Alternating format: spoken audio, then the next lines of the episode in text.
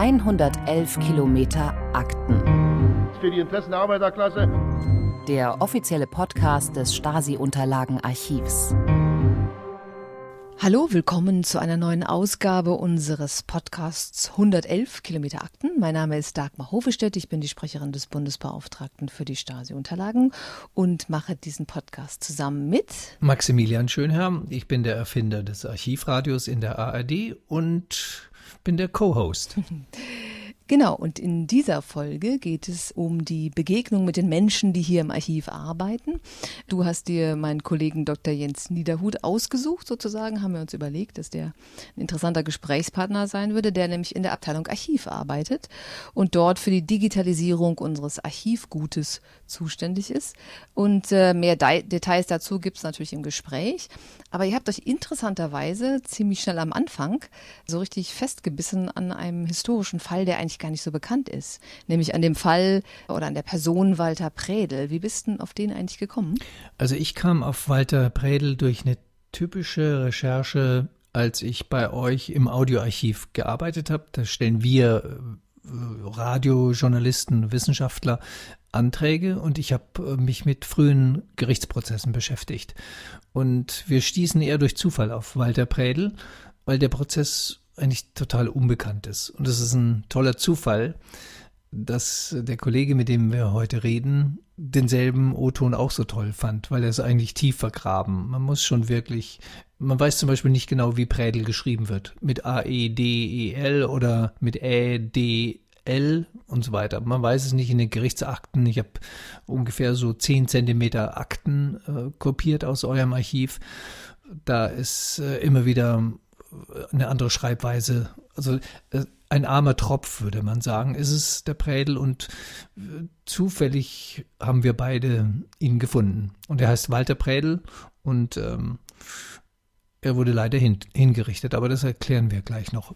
Na, da kommt, da geht er noch ein bisschen intensiver drauf ein. Aber ähm, ich glaube, ich habe da auch über meinen Kollegen Jens Niederhoth ein bisschen besser gelernt, dass der ähm, sozusagen mit unserer auditiven Hinterlassenschaft sich sehr intensiv schon beschäftigt hat und äh, das irgendwie ganz spannend findet, äh, dass wir eine relativ große Sammlung an Gerichtsprozessen bei uns im Archiv haben. Ne? Deswegen ist das so ein gemeinsamer Ausgangspunkt, über den Mitschnitt von Gerichtsprozessen sich auszutauschen und dann auch so einen Fall den die Stasi wahnsinnig umfänglich dokumentiert hat, in frühen 60er Jahren, nochmal ein bisschen zu reflektieren, um dann auf das eigentliche Thema, nämlich die Digitalisierung unserer vielen verschiedenen Unterlagen von eben äh, Kassetten und Tonbändern über Video, Filmgeschichten, Fotos und Papier. Darüber werdet ihr euch unterhalten. Weil Jens Niederhut Chef der Digitalisierung beim BSTU ist. Das ist richtig. Du hast ihn an einer Stelle ähm, danach gefragt, ob man eigentlich wusste, wie genau die Technik in diesen Gerichtssälen aussieht, wenn man also so einen Prozess mitschneidet, weil die Qualität oft ziemlich gut ist. Und da ist mir eingefallen, dass ich vor etlichen Jahren mal in Gera, im äh, dem dortigen damaligen Bezirksgericht, also heute Landgericht, glaube ich, äh, unten, da gibt es einen größeren Gerichtssaal, so wie so einem klassischen Gerichtsgebäude, das zentrale große Gerichtssaal, ähm, dass wir da den mal besucht haben. Und dann äh, gab es da tatsächlich so, ich, ich würde mal sagen, eine größere Besenkammer mit einem kleinen Fenster, durch das man direkt in den Gerichtssaal schauen konnte. Und da lagen noch so Mikrofonhalterstangen. Und äh, man konnte sich eben vorstellen, dass da genau zwei Stasi-Leute sitzen, da ein Band mitläuft und die von der kleinen, von dem kleinen, von der kleinen Loge, diesem merkwürdigen Aussichtsblatt, ähm, auf den Angeklagten schauen, auf den Richter und von hinter der Staatsanwaltschaft, glaube ich. Ich bin nicht ganz sicher, ob sie auf den Anwalt, den Verteidiger geguckt haben oder auf die Staatsanwaltschaft ähm, den Prozess so verfolgt haben. Und da war mir dann klar, dass das eben bei uns ja fast tausendfach äh, oder mehr als tausendfach im Archiv liegt. Ne? Diese immer wiederkehrenden Prozesse und diese Stasi-Leute, die da drin saßen und ähm, quasi live äh, sich das angehört haben. Ne? Ja, wobei man wirklich festhalten muss, die, es war kein geheimer Mitschnitt. Die Stasi hat ja so viel geheim mitgeschnitten, also über Wanzen in Privatwohnungen und so weiter. Aber bei den Gerichtsprozessen ist es äh, ganz offiziell. Alle wussten, dass hier mitgeschnitten wird. Das machst du woran fest? Das äh, merkt man zum Beispiel daran, dass fast in jedem Prozess, den ich gehört habe, der Richter oder jemand im Gericht sagt, gehen Sie ein bisschen näher ans Mikrofon. Das ist allein schon ein Zeichen. Die ah. Mikrofone standen da, die waren für alle, auch beim äh, Eddie Bachatis und Karl Laurenz Prozess, der inzwischen äh, sehr bekannt wurde, sind die Mikrofone dauernd da und es, äh, weil, weil die Angeklagten so eingeschüchtert sind, müssen sie immer näher treten, damit man es überhaupt verstehen kann. Aber dann kann man sie sehr gut verstehen. Das heißt, die sprechen in ein Mikro und gleichzeitig zum Richter.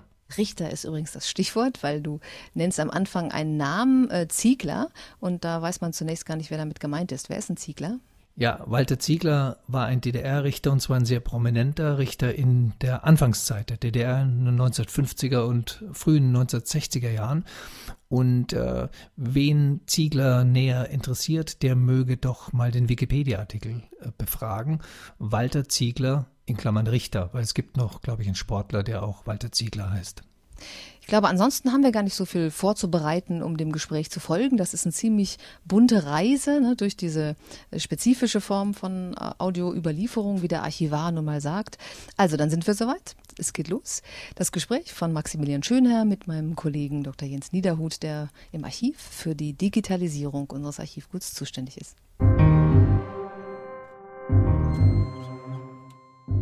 Es ist schade, dass wir uns nicht direkt sehen, äh, also begegnen. Wir sehen uns über sozusagen äh, über einen Videolink, aber wegen Corona können wir auch Ende Juli, da wir das aufnehmen an einem Mittag, äh, nicht zusammensitzen. Wäre dann schon spannender. Dann könnten wir auch rübergehen in eine Kammer, wo die ganzen Geräte liegen, oder? Ja, das könnten wir machen. Das ist hier zwei Stockwerke drunter, ist unsere Werkstatt. Und die Werkstatt hat so einen, einen Raum mit wirklich Schmuckstücken, die habe ich schon mal besichtigt. Äh, haben Sie ein Lieblingsstück dabei? Ich bin zu selten da und, und zu wenig dran an den wirklich technischen Prozessen, wo dann wirklich ähm, ja die Aufnahmetechnik aufgebaut, bereitgestellt wird, repariert wird, als dass ich da jetzt noch ein Lieblingsstück hatte. Jetzt müssten Sie gerade mal sagen, wer Sie sind, in welche Funktion Sie beim Stasi-Unterlagenarchiv tätig sind. Ja, mein Name ist Jens Niederhut und ich ähm, bin seit 2014 beim Stasi-Unterlagenarchiv tätig und ich war zunächst äh, verantwortlich für die gesamte audiovisuelle Überlieferung, also für Fotos, für Film, für Video, für die Tonüberlieferung, aber auch für die maschinenlesbaren Daten der Stadtsicherheit und leite seit 2017 den Bereich Digitalisierung. Das heißt also den Bereich der Stasi-Unterlagen von ihrer analogen Form, Papier, Tonträger und so weiter ins Digitale überträgt. Und wenn man das leitet, so wie Sie, dann bedeutet es, Sie haben heute Morgen Sitzungen gehabt, nehme ich mal an, jetzt werden ins Blaue spekuliert und kommen nicht mehr zwei Etagen tiefer, um zu gucken, wo der Aufnahmedraht ist, mit dem teilweise auch äh, Mitschnitte aufgenommen wurden, richtig? Das stimmt. Ähm, tatsächlich zwei Sitzungen heute schon. Können Sie ohne intimer zu verraten sagen, worum es in den beiden Sitzungen ging im Prinzip? Ja, das eine war ähm, eine, eine reguläre Sitzung, die ich mit den Sachgebietsleitern habe und wo wir besprochen haben, was es ähm, Aktuelles gibt, was Aktuelles zu berichten gibt, wie die Arbeitsstände in den Bereichen sind und so weiter. Und das andere war eine Sitzung, ja, wo es um, naja, sag ich mal, um ein paar strategische Dinge ging, wie wir uns jetzt im nächsten Jahr weiterentwickeln wollen in einem sehr spezifischen Bereich ähm, bei den maschinenlesbaren Daten. Okay. Jetzt habe ich eine Arbeit von Ihnen vor mir und da kommt ein Herr Prädel vor. Ja. Sprechen wir mal über den Prädel. Ja. Ich mag den Prädel total gern. Ich habe ihn wahrscheinlich parallel mit Ihnen kennengelernt. Erzählen Sie mal, wie, was hat er für einen Vornamen nochmal? Walter wie Ziegler. Stimmt. Ja. Äh, können Sie den Fall gerade mal erzählen, was Sie noch wissen? Ich erzähle dann das, was ich an schauerlichen O-Tönen noch im Kopf habe. Ja, Walter Prädel war ja ein ja einfach gestrickter Zeitgenosse, ähm, der in der DDR, ähm, ich glaube, in, Land, in der Landwirtschaft tätig war, wenn ich mich richtig erinnere. Und er hat ähm, zum Jahrestag der DDR 1961, also kurz nach dem Bau der Berliner Mauer, im Oktober 61 eine Scheune angezündet. Und ähm, das war durchaus auch gedacht als äh, politisches, als politischer Akt, als Signal gegen die Machthaber. Und so wurde es eben auch wahrgenommen. Und er wurde relativ bald verhaftet und vor Gericht gestellt. Und ähm, ja, und wurde in einem ja durchaus aufwendigen und nicht ganz undramatischen Prozess äh, zum Tode verurteilt für diese Brandstiftung und äh, hingerichtet. Man hat in diesen Prozessen Anfang, also späte 50er und Anfang 60er Jahre, ich habe einige gehört, Sie haben bestimmt viel mehr gehört, äh, haben, gibt es so eine Stimmung, die gerne an den Nationalsozialismus anschließt. Und es hat bei Bredel, ich habe den O-Ton auch gehört, äh, es ist ein langer O-Ton, mehrere Stunden Prozessmitschnitt, aber ich glaube, es war an einem Tag, vielleicht auch an zwei Tagen, habe ich jetzt gar nicht mehr so in Erinnerung. Äh, man versucht dann den Leuten einen Strick zu drehen daraus, was sie im Zweiten Weltkrieg getan haben. Das war bei Prädel, glaube ich, auch der Fall. Es wird alles vermischt. Das ist so ein klassischer politischer Prozess, wo die eigentliche Tat, diese Brandstiftung, wird vermischt mit der tatsächlichen oder vermuteten politischen Haltung des Mannes, ähm, mit seinen Besuchen in West-Berlin, mit seiner Mitgliedschaft in, in, ich weiß nicht mehr in welchem, aber in einem der vertriebenen Verbände ähm, und äh, eben in der Tat mit dem, was im Zweiten Weltkrieg war. Und er äh, war Soldat im Zweiten Weltkrieg und hat tatsächlich auch an äh, Kriegsverbrechen teilgenommen äh, in Polen und in der Sowjetunion und hat im Prozess auch zugegeben, dass er also an Erschießungen äh, beteiligt war von Zivilisten. Und äh, das, das fällt dann alles zusammen, nicht wahr? Also die Kontinuität, wer der Kriegsverbrecher, der dann ähm, ja sich gegen äh, als Revanchist betätigt in der, in der Bundesrepublik und dann in der DDR eben die, die Brandstiftung unternimmt und die Scheune anzündet. Und es kommt auch typisches Motiv für diese Zeit in äh, Gerichtsprozessen der DDR vor, dass er in Rias gehört hat. Er hat einfach Westradio gehört. Da, und da hat er die Willy Brandt-Rede gehört, wo Willy Brandt sinngemäß sagt, jeder, der hier noch mitläuft, also in der DDR, ist ein Verräter. Und das hat er sich zu Herzen genommen. Das war sozusagen der, jedenfalls laut dem Prozess, der, der ausschlaggebende Punkt für seine Tat. Wobei es auch noch einen ganz pragmatischen Ausschlagpunkt gab, denn äh, und das habe ich in den Akten dann erst gelesen, das wurde im Prozess, glaube ich, absichtlich unterschlagen, äh, die eine Scheune, da war Vieh drin und äh, das Dach war leck. Und er hat, ich glaube, für seine Schwägerin oder so, dauernd, er hat beobachtet, dass die ein anderer nach dem anderen stellt, dass das Dach endlich repariert wird und das Vieh nicht so jämmerlich zugrunde geht drunter. Äh, und äh, es regnet immer rein und es ist kalt und so weiter.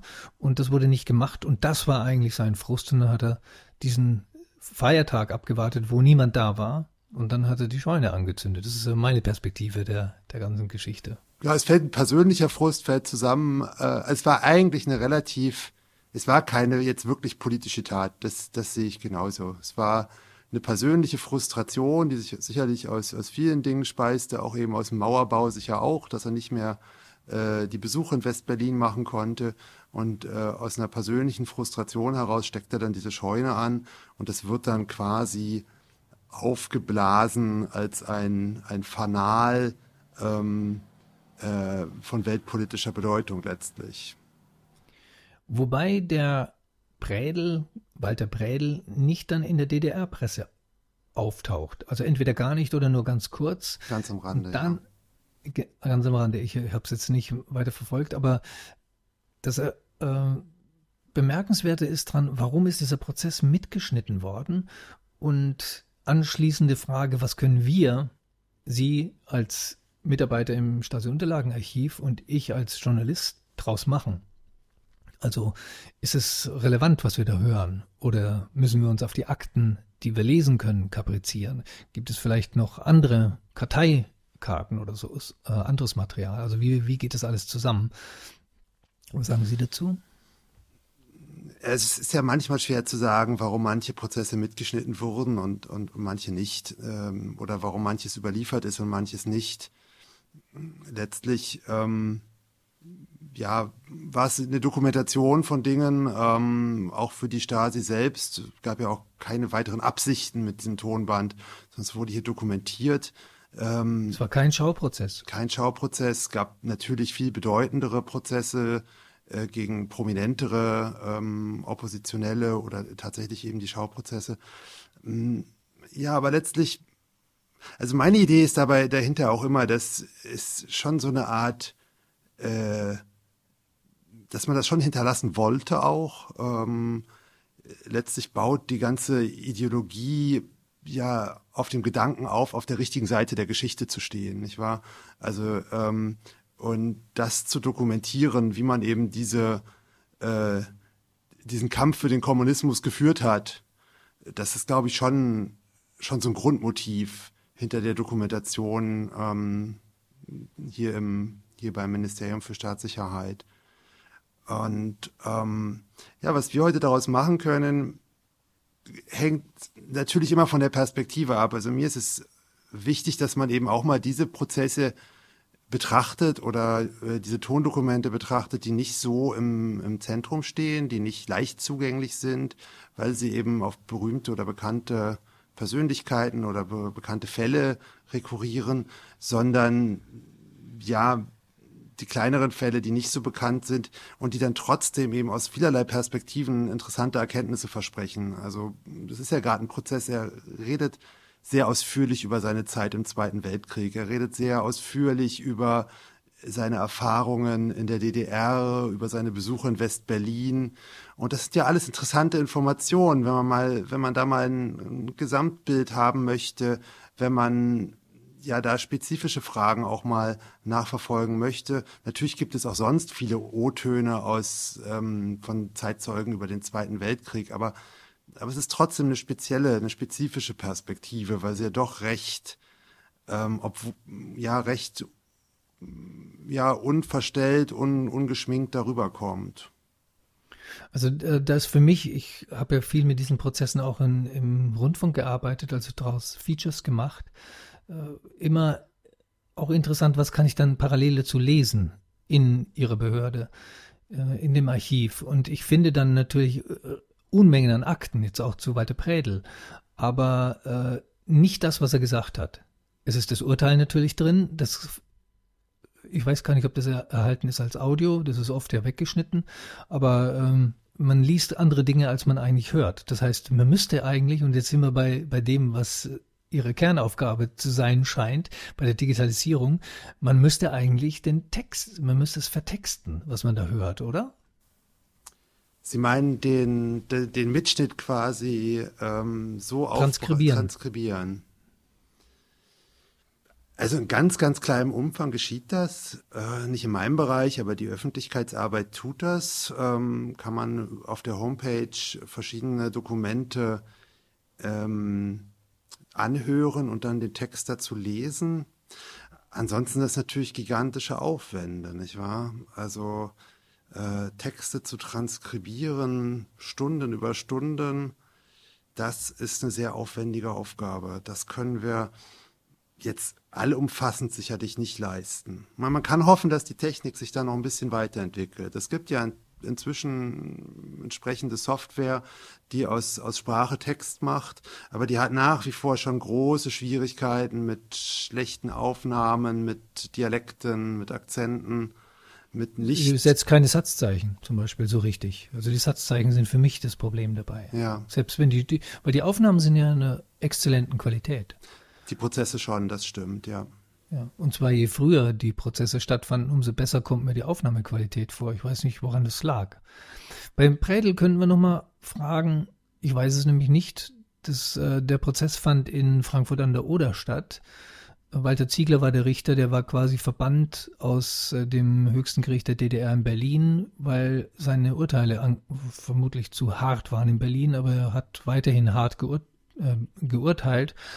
Aber ähm, dieses, wie, wie kommen die Leute dazu, da Mikrofone aufzustellen? Wer wechselt die Bänder? Darüber weiß man doch eigentlich gar nichts, oder? Fast nichts. Es gibt so ein paar Fotos aus den Gerichtssälen, wo man das sieht, wo man das so ein bisschen ähm, äh, visuell fassen kann, äh, wo die Mikrofone stehen oder auch ähm, gibt auch eine Handvoll Aufnahmen von von seinem Tonstudio im Gerichtssaal. Ne? Das gibt's auch, aber nicht viel. Und ähm, in der Tat, also ich habe es jetzt mich auch nicht bemüht, das mal genauer äh, herauszufinden.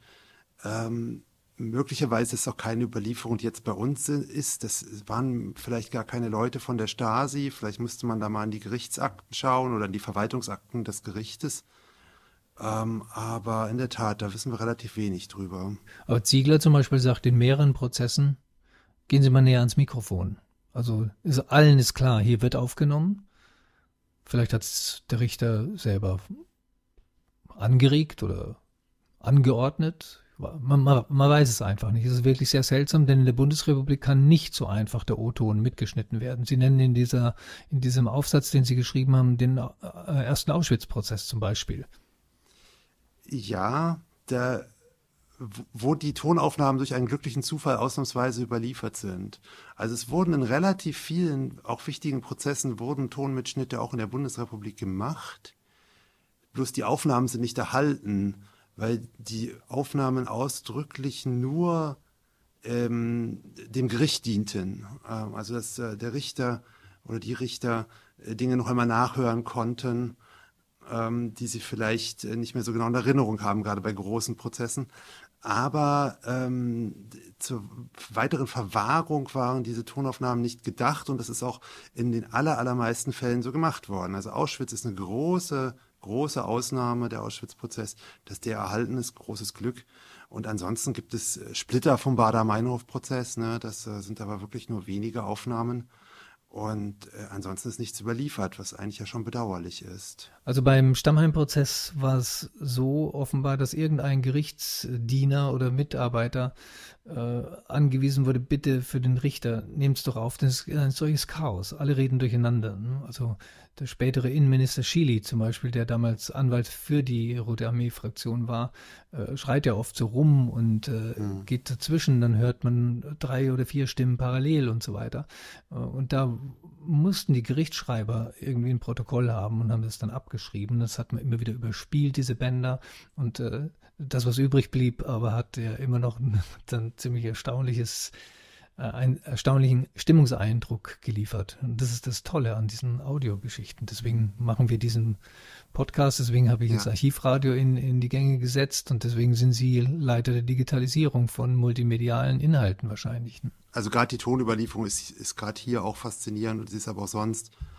Ähm, ja, sie liefert eben Eindrücke über die Akten hinaus. Das muss man, und eben nicht nur Eindrücke, sie liefert auch Erkenntnisse über die Akten hinaus. Es ist ja nicht nur, ähm, sag ich mal, eine, ein Zusatz zu den Akten, der, ähm, der nochmal was, was Emotionalisiertes ähm, äh, liefert, sondern äh, es liefert wirklich auch historische Erkenntnisse, die über die, über die schriftliche Überlieferung hinausgehen. Und das Audio, das ist jetzt eine Frage, wirklich was Besonderes im Verhältnis zu Video? Sie haben ja auch Mitschnitte von, also Sie haben Filme auch. Ja, die, na, die, die Film-Video-Überlieferung jetzt bei uns ist, ist nicht so, ist in ihrer Bedeutung sicherlich nicht ganz gleichzusetzen der Tonüberlieferung. Sie ist wesentlich kleiner und sie besteht nur zu einem geringen Teil aus Filmen oder Videos, die Auskunft geben über äh, das MFS und über das Wirken des MFS. Ähm, das, was wir haben, ist auch durchaus bedeutend. Also Lehrfilme beispielsweise, ähm, wo man viel erfährt über die, ähm, über die Arbeitsweise des MFS, aber auch über Einzelfälle.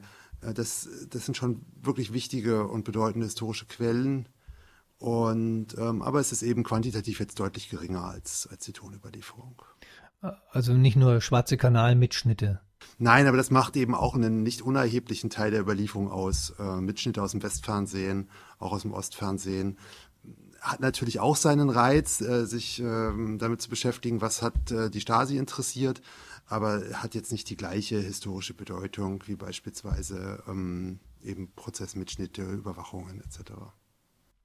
Wie viele Tondokumente konnten Sie es überhaupt schon quantifizieren? Ich meine, Sie hatten jetzt 30 Jahre Zeit, also nicht Sie persönlich, aber in, seit dieses Archiv geöffnet wurde, seit die Stasi gestürmt wurde.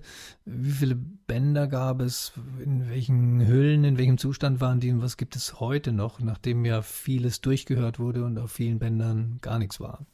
Ja, das, also 1990 waren es etwa, oder 91, 92, wann auch immer man da die erste Revision gemacht hat, waren es etwa 170.000 Tonträger. Ein Tonträger ist rein von der Materialität her ist ein äh, ein Tonband oder eine Kassette oder ein Tondraht oder eine Schallplatte. Und ähm, ja, 170.000 etwa.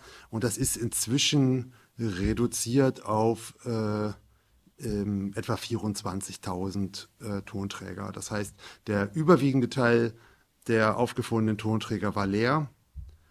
Und ähm, jetzt ist inzwischen eben weitestgehend, ähm, es ist weitestgehend reduziert auf den ähm, ja, Bestand, der eben entsprechende Informationen enthält. Ich kam irgendwann mal aus der Mittagspause, als ich bei ihren Kolleginnen im Audioarchiv gearbeitet habe, zurück. Und da saß Frau Steinbach, die da eben eine Kollegin von Ihnen ist, in ihrem Zimmer und ich klopfte an und habe gefragt, was hören Sie, weil wir haben, es lief eine Kassette und wir hörten eben nichts. Und dann sagt sie, das ist das meiste, das ist der größte Teil meines Jobs, dass ich Kassetten abhören muss, ob vielleicht doch noch was drauf ist, aber auf der ist nichts drauf.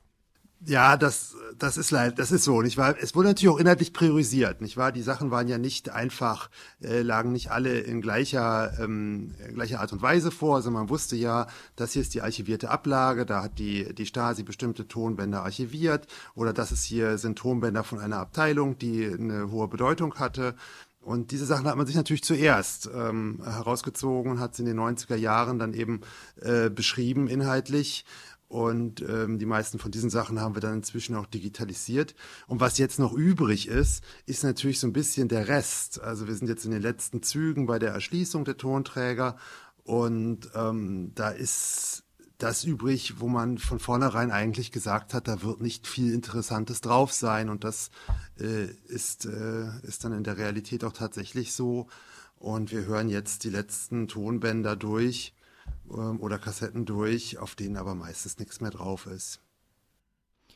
Wenn wir uns das Archiv mal vorstellen, das gab ja viele Stasi-Stellen, wo die IMs zum Beispiel ihre Protokolle äh, aufgesprochen haben. Mit, sind mit die spannendsten Sachen. Die Prozesse, die Prozessmitschnitte, die haben ja sowas ganz Offizielles, waren auch sehr professionell gemacht.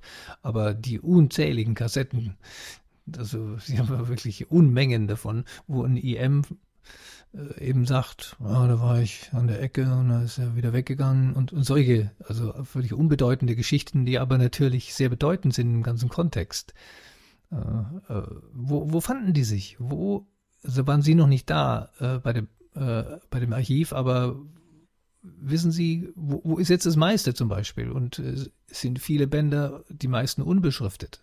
Können Sie da einfach mal uns visuell erzählen, das weiß ich auch selber nicht, weil ich durfte nie in diese Keller oder wo, vielleicht sind sie gar nicht dem Keller. Ich durfte da gar nicht hin.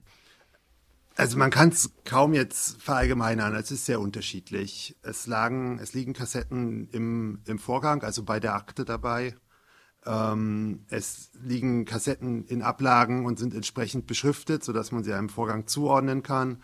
Und es gab Kassetten, die lagen dann in ja, in Ablagen, wo man sie nicht einem spezifischen Vorgang zuordnen kann, waren dann eventuell auch nicht beschriftet. Ähm, möglicherweise gab es aber trotzdem eine Ordnung, so dass der MFS-Mitarbeiter wusste, was er da hatte. Aber diese Ordnung haben wir dann eben verloren oder sie wurde äh, zerstört, äh, 89, 90, so dass, ähm, dass es ja einen sehr großen Teil von Unterlagen gab, die nicht zuzuordnen waren und die dann möglicherweise teilweise wieder zugeordnet werden konnten wenn man aus der ähm, Kassette, aus der Tonaufnahme dann eben darauf schließen konnte, wer das jetzt gerade ist, der spricht. Und ähm, ja, dass da wirklich eigentlich kaum eine, eine Verallgemeinerung möglich ist. Aber vieles Wichtige war natürlich auch sorgfältig abgelegt. Also wir unterscheiden ja eben zwischen den Dokumenten, die die Stasi selber schon archiviert hat, wo sie Stasi selber gesagt hat, das muss bewahrt werden, und dem, was quasi aus dem laufenden Geschäft 19 89, 90 eben übrig geblieben ist. Und da, mhm. ja, es, also es gibt auch eine ganze Reihe von Unterlagen, die dann eben nicht mehr zuortbar sind. Und dann hat man eben Tonaufnahmen, Überwachungsaufnahmen auch häufig, wo zwar etwas zu hören ist, aber wir wissen nicht, wo ist es aufgenommen worden, wer spricht da.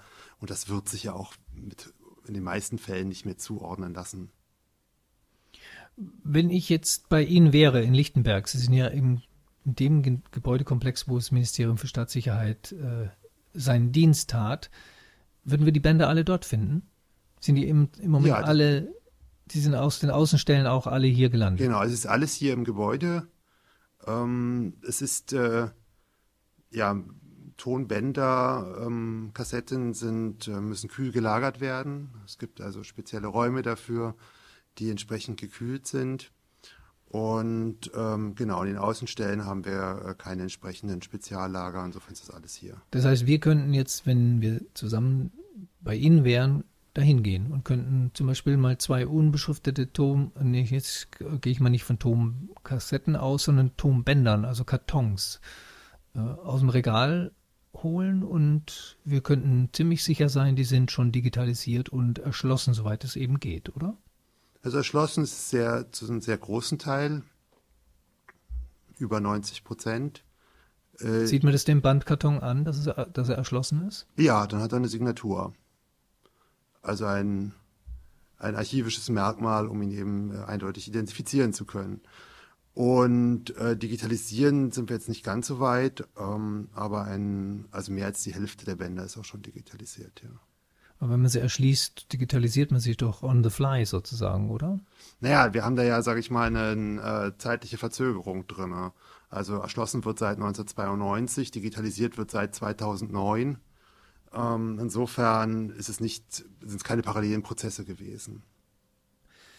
Die Digitalisierung hat sich die seit 2009 geändert, dass man sagt, wir brauchen heute eine andere Sampling-Frequenz. Jetzt mal ganz technisch gesprochen, ist, äh, wir müssen Metadaten in einem speziellen Programm, in einer äh, speziellen Art hinterlegen, damit es auch andere Archive nützen können. Also äh, ist das im Audiobereich, gibt es so einen Konsens unter Audioarchiven? Ja, also es gibt ähm, standardisierte Regeln, die sind aber gerade im Audiobereich relativ konstant, sodass es für den Digitalisierungsprozess selber eigentlich keine wesentlichen Änderungen gegeben hat. Was geändert wurde, ist eher, sag ich mal, der, der etwas nachgelagerte Prozess, also der Prozess von der Fertigstellung des Digitalisats bis hin zum Import in eine Art von Endarchiv, digitalem Endarchiv. Das hat sich geändert, das wird sich auch noch weiter ändern. Da sind zusätzliche Standards dazugekommen. Aber die sind weniger technisch als vielmehr organisatorisch. Also als man 2009 angefangen hat zu digitalisieren, da war ganz klar, wir digitalisieren und damit haben wir dem, also wir retten die Sachen und da hat man erstmal, das war der Punkt, wo man erstmal aufgehört hat, äh, weiter zu denken. Und da ist die, ähm, ist man heute sicherlich deutlich weiter. Ähm, Gerade im, im Audiobereich ist es ja so, die Sachen verschwinden, die Originale, nicht wahr? Also die äh, Magnetbänder, die sind dann irgendwann nicht mehr zu hören. Äh, da ist nichts mehr drauf, das kann auch nicht wieder rekonstruiert werden zu irgendeinem Zeitpunkt. Und der ist jetzt auch kein ferner Zeitpunkt in der Zukunft, sondern äh, das ist sehr aktuell, dass uns Bänder verloren gehen, äh, die dann im Original einfach nicht mehr da sind. Dann haben wir nur noch das Digitalisat. Und ähm, jetzt möchten Sie, wenn Sie dann zu uns kommen als Nutzer, möchten ja schon eine gewisse Gewähr haben, dass dieses äh, jetzt ein ordentlich erstelltes Digitalisat ist, was niemand verfälscht hat, niemand manipuliert hat. Und da haben wir entsprechende Prozesse eingebaut und entwickelt, dass wir plausibel machen können, dass das wirklich das Digitalisat ist, was von diesem Band erstellt wurde, und zwar vollständig und äh, authentisch und ähm, ohne dass jemand die Möglichkeit hatte, es im Nachhinein zu manipulieren. Und so authentisch, dass sie auch keine bei schwer verständlichen Aufnahmen Rauschunterdrückung, also so eine Rauscht-Entrauschung einführen, also irgendwelche Equalizer setzen und so weiter. Es bleibt, wie es ist. Es bleibt, wie es ist. Es soll möglichst alle Toninformationen, die auf dem Band sind, sollen in die digitale Welt übertragen werden. Und auch wenn das Rauschen ist oder, oder Hintergrundgeräusche, und ähm, dann kann man ja für die Nutzungskopie, die man dem Nutzer zur Verfügung stellt, die kann man nachbearbeiten und es leichter für den Nutzer machen, äh, die Sachen äh, hören zu können. Aber erst einmal soll es eine möglichst weitgehende Übertragung aller Toninformationen in die digitale Welt sein. Sie hören 111 Kilometer Akten den offiziellen Podcast des Stasi-Unterlagenarchivs. Ich mache jetzt einen kurzen Schlenker zu Freisler, dem schreienden Richter der Nationalsozialisten, also einiges vor der DDR-Zeit. Sie ziehen in Ihrem Aufsatz Parallelen, weil man einfach den, weil der O-Ton so wichtig ist. Wenn man Freisler aufschreiben würde, dann würde der natürlich anders in Anführungszeichen klingen, als wir ihn gehört haben. Warum ist Ihnen das wichtig gewesen, diese Parallele zu ziehen? Ich fand es ganz spannend, wenn man Freisler im Kontrast hört. Also im Kontrast zum Beispiel zu Hilde Benjamin, die ja, obwohl sie gar nicht so viele politische Prozesse als Richterin geführt hat, trotzdem ja die bekannteste äh, Richterin der DDR ist, die man am ehesten damit verbindet. Ähm, und es ist, es ist eigentlich, es ist eine sehr unterschiedliche Art von Prozessführung. Und, und das fand ich spannend. Also Freisler eben brüllt und schreit und beleidigt und lässt die Leute nicht zu Wort kommen und ähm, ja, schüchtert sie ein, macht sie klein und ähm, gleichzeitig und, und Benjamin ist anders. Benjamin ist ironisch und ähm, ziemlich ruhig. Ruhig, komplett ruhig. Also sie liest äh, Todesurteile mit einer Stimme ab, ohne dass, dass die auch nur schwankt. Ähm, und auch, aber auch in der Verhörführung, der Vernehmung ist sie sehr, sehr ruhig, aber eben ja, ironisch, sarkastisch, führt, den, führt die Leute auch vor. Ne? Das ist, äh, also ist jetzt nicht, es ist keine faire Prozessführung, sondern ähm, sie, sie setzt ihre äh, sicherlich nicht unerheblichen rhetorischen Fähigkeiten und ihre nicht unerhebliche Intelligenz ein dazu, äh, die Leute da eben, äh, die Angeklagten vorzuführen. Und ich, es ist trotzdem, es ist aber ein schönes, ähm, ja, es ist, es ist ein gewisser Kontrast ähm, der den ich interessant fand, weil man da vielleicht auch, man, man kann eben Parallelen ziehen von, ähm, ja, von der Art und Weise, wie sich nationalsozialistische Ideologie und äh, sozialistische, kommunistische Ideologie eben auch unterscheiden in ihrem öffentlichen Auftreten. Ähm, auf der einen Seite eben das sehr, äh, ja, ähm, schreiende und laute und ähm, militaristische des Nationalsozialismus und ähm, ja, der Kommunismus hat anders funktioniert, nicht wahr? Wenn man zum Beispiel einen kommunistischen Parteitag sich anhört, ähm, womit unendlicher, in, in, also unendlich lange Statements verlesen werden mit ähm, tonloser Stimme, dann erinnert das sehr an diese Prozessführung auch von Hilde Benjamin. Das fand ich ganz spannende Parallelen und die wollte ich in dem Aufsatz einfach mal so ein bisschen aufzeigen. Und Sie machen dann ja die Parallele auf, dass Walter Ziegler, der Richter, von dem wir vorhin sprachen, ein bisschen sich diesen Ton abgeschaut hat. Der ist ja ganz ähnlich scharf und präzise und wird nie zu laut. Das denke ich schon, dass die Hilde Benjamin da auch stilbildend wirkte. Auch wenn sie nur wenige Prozesse geführt hat selber, war sie ja doch dann äh, bedeutende Person im, im, Justizsystem der DDR. Und ähm, ja, das denke ich schon, dass sich da Ziegler oder sicherlich auch andere äh, davon beeinflusst wurden.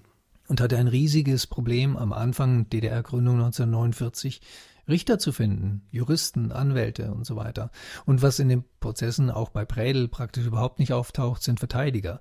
Also die hört man im Prädel-Prozess schon, aber die sagen quasi, wir plädieren für ein mildes Urteil. Das ist das, was sie sagen. Mehr sagen sie eigentlich nicht. Genau, die spielen eigentlich keine Rolle. Und das zieht sich ja durch bis wenigstens bis in die 70er Jahre hinein. Also vielleicht so langsam dann in, zum Beispiel im Prozess gegen Rudolf Barrow oder so, wo dann jemand wie, wie Gregor Gysi auftritt zum Beispiel. Ähm, ja, den Prozess kenne ich nicht im O-Ton. Also Gysi sagt dann wirklich was Fundamentales, oder? Ja, er spielt schon, er spielt eine Rolle, sagen wir es mal so. Er spielt eine Rolle im Prozess, die deutlich ist. Also er plädiert wirklich. Ne? Man kann seine Rolle da unterschiedlich sicherlich bewerten, aber er, es ist, äh, er nimmt eine Rolle ein, ähm, wo er wirklich äh, ähm, ja, ein, ein, wichtiger Prozessbeteiligter ist. Mhm. Ähm, wichtiger Prozessbeteiligter in diesen alten Prozessen der DDR sind immer die Staatsanwälte. Das sind die eigentlichen Schreihälse, habe ich den Eindruck. Da ist der Richter immer ganz, äh, ganz brav im Verhältnis dazu. Aber wir, wir, müssen nicht mehr über diese akustischen Befindlichkeiten jetzt reden, aber das ist eben das, was an den Bändern fasziniert. Das liest man in den Manuskripten nicht, abgesehen davon, und das muss ich wirklich feststellen, dann äh, man liest die meisten Dinge, die wir hier hören, eben nicht. Die sind nicht auf Papier gebracht. Das sehe ich auch so, ja. Haben Sie denn äh, einen Lieblings-O-Ton oder einen O-Ton, der Sie gerade beschäftigt? Also ich habe jetzt natürlich einen von Prädel äh, mir rausgesucht, nicht wahr? Der stieß gut, ganz gut an an das, was wir besprochen haben, gerade am Anfang. Ähm, wenn Ziegler ihn vernimmt und diese ganzen Sachen ähm, vermengt. Also die, das Kriegsverbrechen in der Sowjetunion, die Scheune, die Besuche in West-Berlin, ähm, die Verbundenheit zur, zur alten Heimat äh, als Vertriebener, wo das alles in eins fließt und quasi ähm, daraus dann ja das Bild eines Revanchisten und Staatsfeindes entsteht. Wir hören also jetzt einen O-Ton von 1961. Ja. Neunfacher Mord. Ja? Sind Sie also zu Recht bestraft worden? Und sich das heute überlegen. Wegen neunfachen Mords. Brandstiftung. Zu Recht bestraft.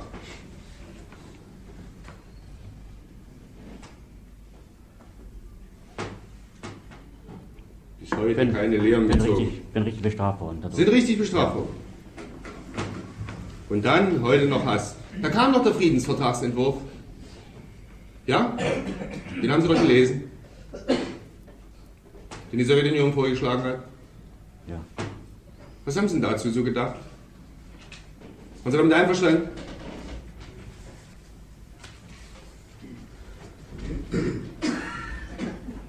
Waren Sie damit einverstanden mit dem Friedensvertrag? Den die Sowjetunion vorschlägt? Ohne Grenzforderungen? Ohne Annexionen? Ohne Revanchismus? Nein. Warum denn nicht? Weil es keine Gebietsforderungen gab. Nein. Deswegen oder weshalb? War sie damit nicht einverstanden?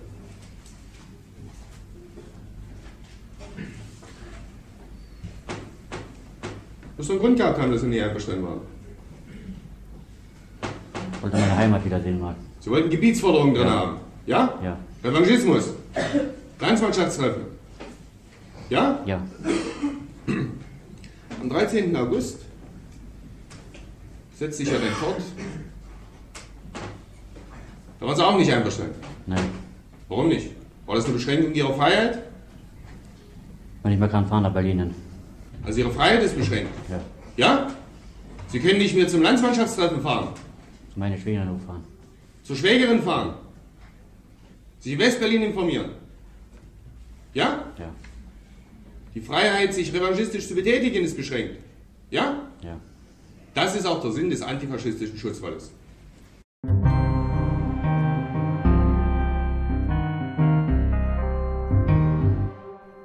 Sie müssen sich für die, auch um die Digitalisierung von Schriften kümmern. Das ist ja relativ einfach, aber das ist viel, viel mehr, oder? Ich denke an die Schnipsel. Die Da Schnipsel. müssen Sie nichts dazu sagen. Das ist ein ganz anderes Thema. Die Säcke, die da noch genau, rumstehen. da, genau, die Säcke sind, sind nicht mein Thema. Ähm, äh, aber mein Thema ist das, was, äh, was äh, wie auch der Podcast hier heißt, nicht wahr? 111 Kilometer Akten, ähm, die auch zumindest zu einem gewissen Teil digitalisiert werden sollen und auch digitalisiert werden schon. Aber da stellt sich die Mengenproblematik natürlich ganz anders. Also es sind äh, es ist immer so eine Zahl, 111 Kilometer, aber wenn man das dann mal äh, vor sich sieht oder äh, in Seiten betrachtet, dann sind das unendliche Mengen von Papier, die digitalisiert werden müssen. Und es ist auch eben nicht so, dass die, es ist kein einfacher Prozess. Es ist nicht so wie, ähm, wenn man einen, einen modernen Scanner für, für modernes Schriftgut hat, aktuelles äh, Papier, äh, wo man große Stapel in den Einzug rein äh, tut und dann kommen die Digitalisate raus. So einfach ist es nicht, denn das Papier ist von schlechter Qualität, es ist altes Papier, es ist hochsaures Papier, Papier ist säurehaltig und die Säure zersetzt das Papier. Das heißt, es ist bröselig, es reißt ähm, und man hat große Aufwände dabei, das zu digitalisieren. Und mh, ja, die Anspruchshaltung ist natürlich heute eine andere. Der, ähm, der Nutzer möchte seine Sachen als Digitalisat haben, äh, nicht als Kopie. Ähm, und ja, die Erwartungshaltung ist, dass man diese Dinge relativ schnell digitalisieren kann und das ist einfach nicht so angesichts der großen äh, der großen Menge an Papier. Gibt es da einen Prozentsatz, der schon geschafft ist? Der ist sehr klein. Ich könnte es jetzt gar nicht sagen, ähm, aber sicherlich ähm, im niedrigen einstelligen Bereich. Das ist in anderen Archiven auch nicht anders, ähm, weil ja, weil diese Mengen einfach so groß sind und weil erst langsam die Prozesse aufgebaut werden, um, um wirklich große Mengen an, an Papier zu digitalisieren. Digitalisiert man tendenziell dann das, wo ein Nutzer des Archivs einen Antrag gestellt hat, möchte was über seinen Großvater erfahren in der DDR und dann kommt eine Akte zum Vorschein und die wird dann digitalisiert. Ist, ist das so der typische Vorgang? Ja, also wir digitalisieren im Regelfalle eben äh, im Rahmen von, von Nutzung. Das heißt, das, was angefragt also on demand. wird, on demand wird digitalisiert und dann werden die Digitalisate aber eben dauerhaft verwahrt um das Original zu schonen und um dann eben weiteren Nutzern gleich die Digitalisate zur Verfügung stellen zu können. Das ist jetzt vielleicht bei der persönlichen Akteneinsicht äh, weniger häufig der Fall, dass die Akte dann nochmal angefragt wird, aber bei Forschung und Medien ist das natürlich sehr, sehr häufig so. Und Sie haben vorhin gesagt, die Bänder zerfallen, weil die Magnetschicht einfach abfällt, abbröselt. Die Disketten zerfallen auch. Ist das auch Ihr die, Bereich? Die Disketten zerfallen. Äh, das ist auch mein Bereich. Ähm, da ist die Überlieferung natürlich wesentlich kleiner, ähm, zumal ähm, das hat zwei Gründe im Prinzip. Zum einen war natürlich die Datentechnik so weit fortgeschritten, dann auch wieder nicht 1989, 90, obwohl das MFS relativ viel bereits mit elektronischer Datenverarbeitung gearbeitet hat. Aber es ist davon sehr, sehr wenig nur auf uns gekommen. Ähm, also fast alle original vom, von der Stasi benutzten Datenbanken und Daten äh, sind nicht mehr vorhanden. Ähm, Warum? Weil teilweise die Stasi die Sachen gelöscht hat und zum größeren Teil äh, der runde Tisch damals äh, 1989, 90 entschieden hat, dass die Sachen zu löschen sind. Man hatte da, ja, ja, man hatte große Befürchtungen hinsichtlich des Datenschutzes, ähm, wenn diese Daten digital vorliegen, was passiert dann damit, was machen andere Geheimdienste, andere Polizeidienststellen damit, wenn die in die falschen Hände fallen. Ähm, das ist im Kontext zu sehen, auch in der Bundesrepublik, äh, auch in der alten Bundesrepublik gab es in den 80er Jahren ja eine ganz, ganz breite Diskussion um Datenschutz, welche Daten dürfen überhaupt gespeichert werden. Und das sind natürlich illegal menschenrechtswidrig erhobene Daten, die ähm, äh, die, die Stasi da erhoben hat. Und ähm, darum hat sich der runde Tisch dann entschieden, da tatsächlich äh, sehr viel zu vernichten. Das ist schade natürlich aus heutiger Sicht, aus Sicht des Historikers und, und Forschers. Ähm, ja, aber eine Entscheidung, mit der wir jetzt eben leben müssen. Aber bei der Stasi, was würden Sie auf so einer Diskette heute noch finden, so Sie eine Diskette finden? Also MS-DOS? In der Regel nicht, ne? also in der Regel nicht, sondern Großrechnen. Das sind ähm, Daten, die mit dem Großrechner zu lesen waren, nicht wahr? Unix. Naja, die entsprechenden Systeme, die dann eben in der DDR im Betrieb waren. Ja, das sind letztlich Kopien von Siemens-Programmen damals, aber ähm, Raubkopien von Siemens-Programmen? Nachprogrammierungen von Siemens-Programmen, würde ich mal sagen. Okay. Und mit den da mit Datenbanken zum Beispiel, also ein Siemens-Software, die modifiziert war und das, da war eine Datenbank drin, die Sie heute noch lesen können. Genau, da gibt es einige Datenbanken, haben wir auch tatsächlich noch. Und ähm, der Rest, wenn man so eine Diskette findet, dann sind das in der Regel Datenreste, nicht wahr? Oder vielleicht auch mal Textdateien, Textfiles, ähm, die man dann irgendwie zuordnen muss, einem Programm und einer, einer Spitze, also einem Kontext. Aber was hat man denn auf die auf dem Rechner gespeichert an zum Beispiel EM-Informationen? Das sind übergreifende Informationen, nicht wahr? Es, sind, äh, es ist eine Art von Informationssystem dann.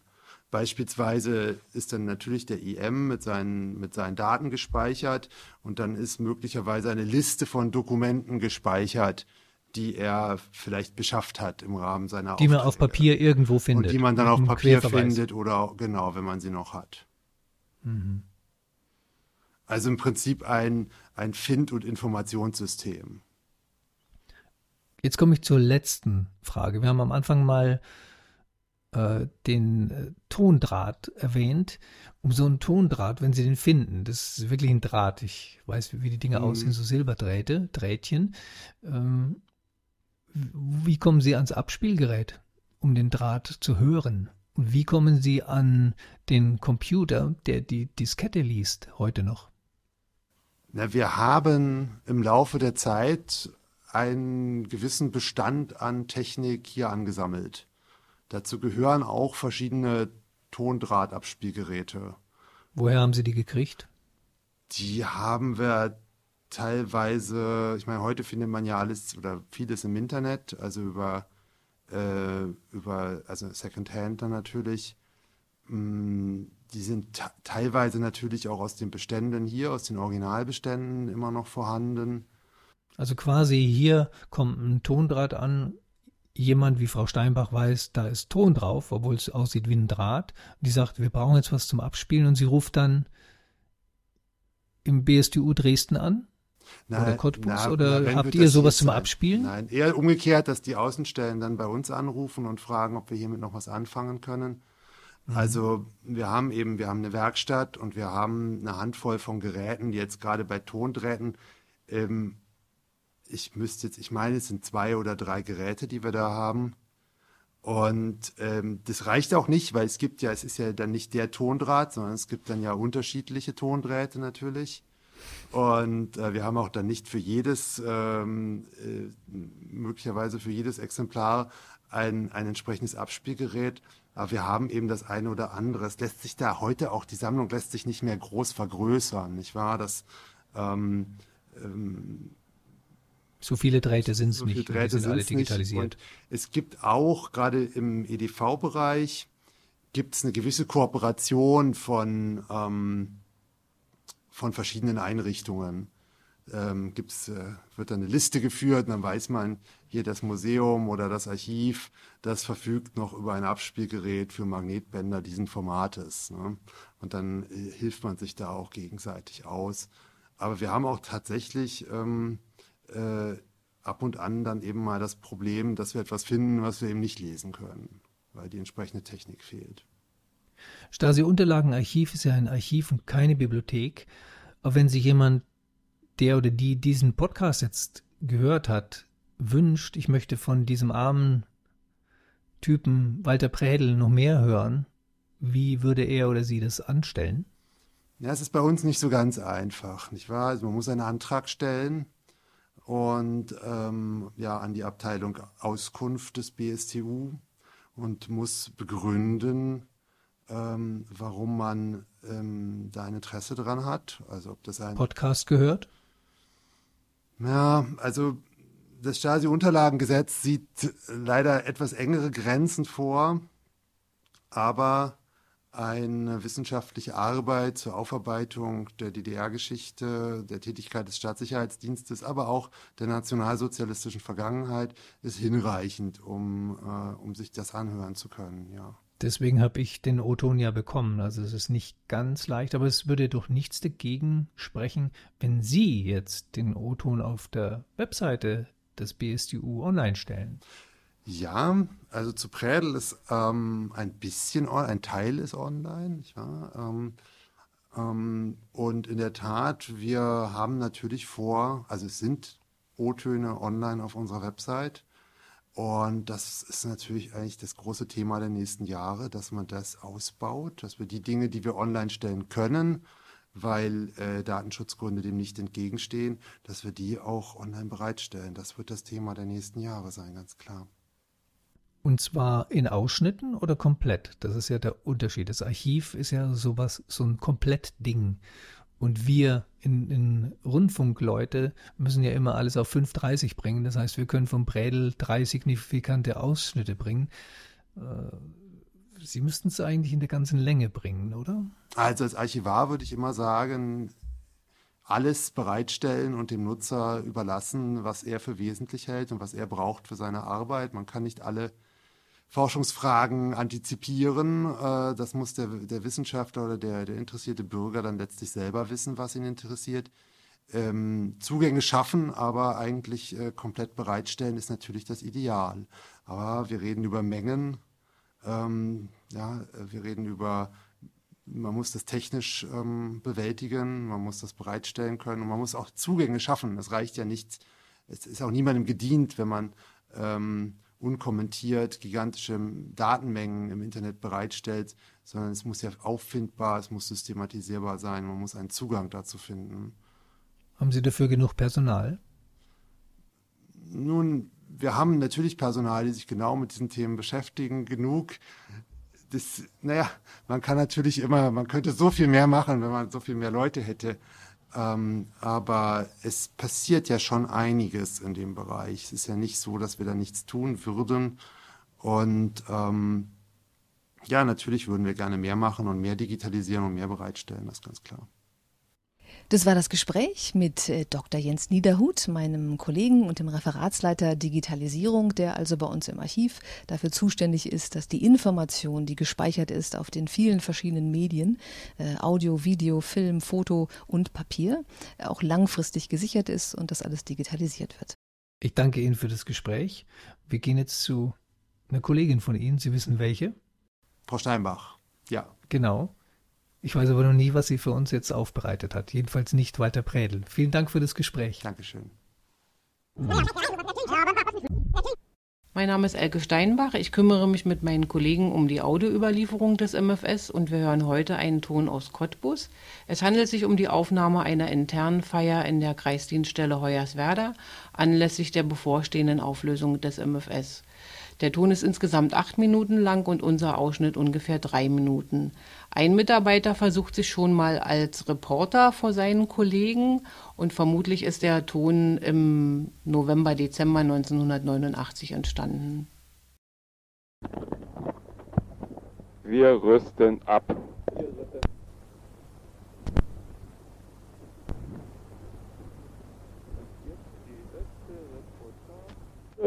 Aus dem Ministerium für Staatssicherheit, Kreisdienststelle Hoyerswerda. Wir sind hier versammelt zu fünft, halten noch lange durch und vernichten gerade das Archiv des Todes. Ringsherum sitzen um mich zwei rauchende Gestalten. Ich selber werde auch gleich Zigarette greifen vor Aufregung. Erste Meinung. Christian, deine Reisen, was machen die? Die Mauer kommt weg.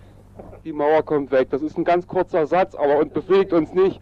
Edelweiß, Bereichsleiter 2 seines Zeichens. Einem karierten Hemd sitzt er da, verzweifelt die Tasse Kaffee haltend und hier irgendwo Zucker suchend. Aber ich habe eine Frage.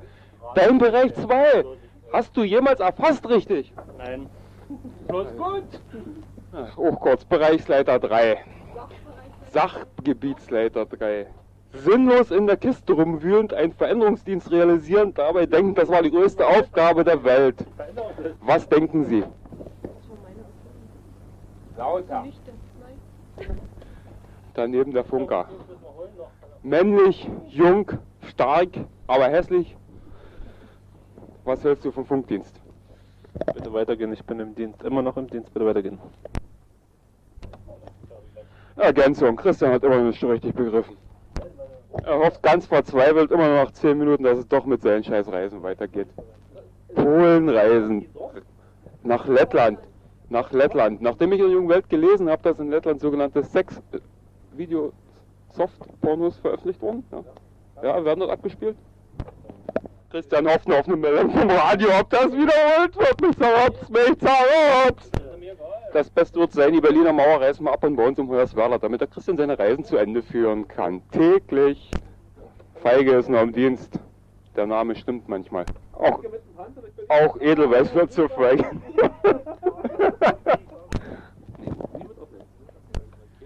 Im Augenblick ist ein schweres Unglück passiert, der so feige Eintritt von hinten vom Stuhl gefallen und der Dick erzählt immer noch von Reisen, wie es aussieht. Christian will sich vernichten. Hier äußert wieder einer den Traum der Tankstelle. Eisdeal auch nicht, 38 Mann beworben. Und was willst du dann machen? Ey, was willst du jetzt machen? Oh ja. Oh ja. Er bleibt in jedem Museum. Ich sitze hier völlig deprimiert unterm Schreibtisch, von Feinden umgeben. Ach, hör doch auf, ihr alte Schweine, ey. Schluss. Sie hörten 111 Kilometer Akten. den offiziellen Podcast des Stasi-Unterlagenarchivs.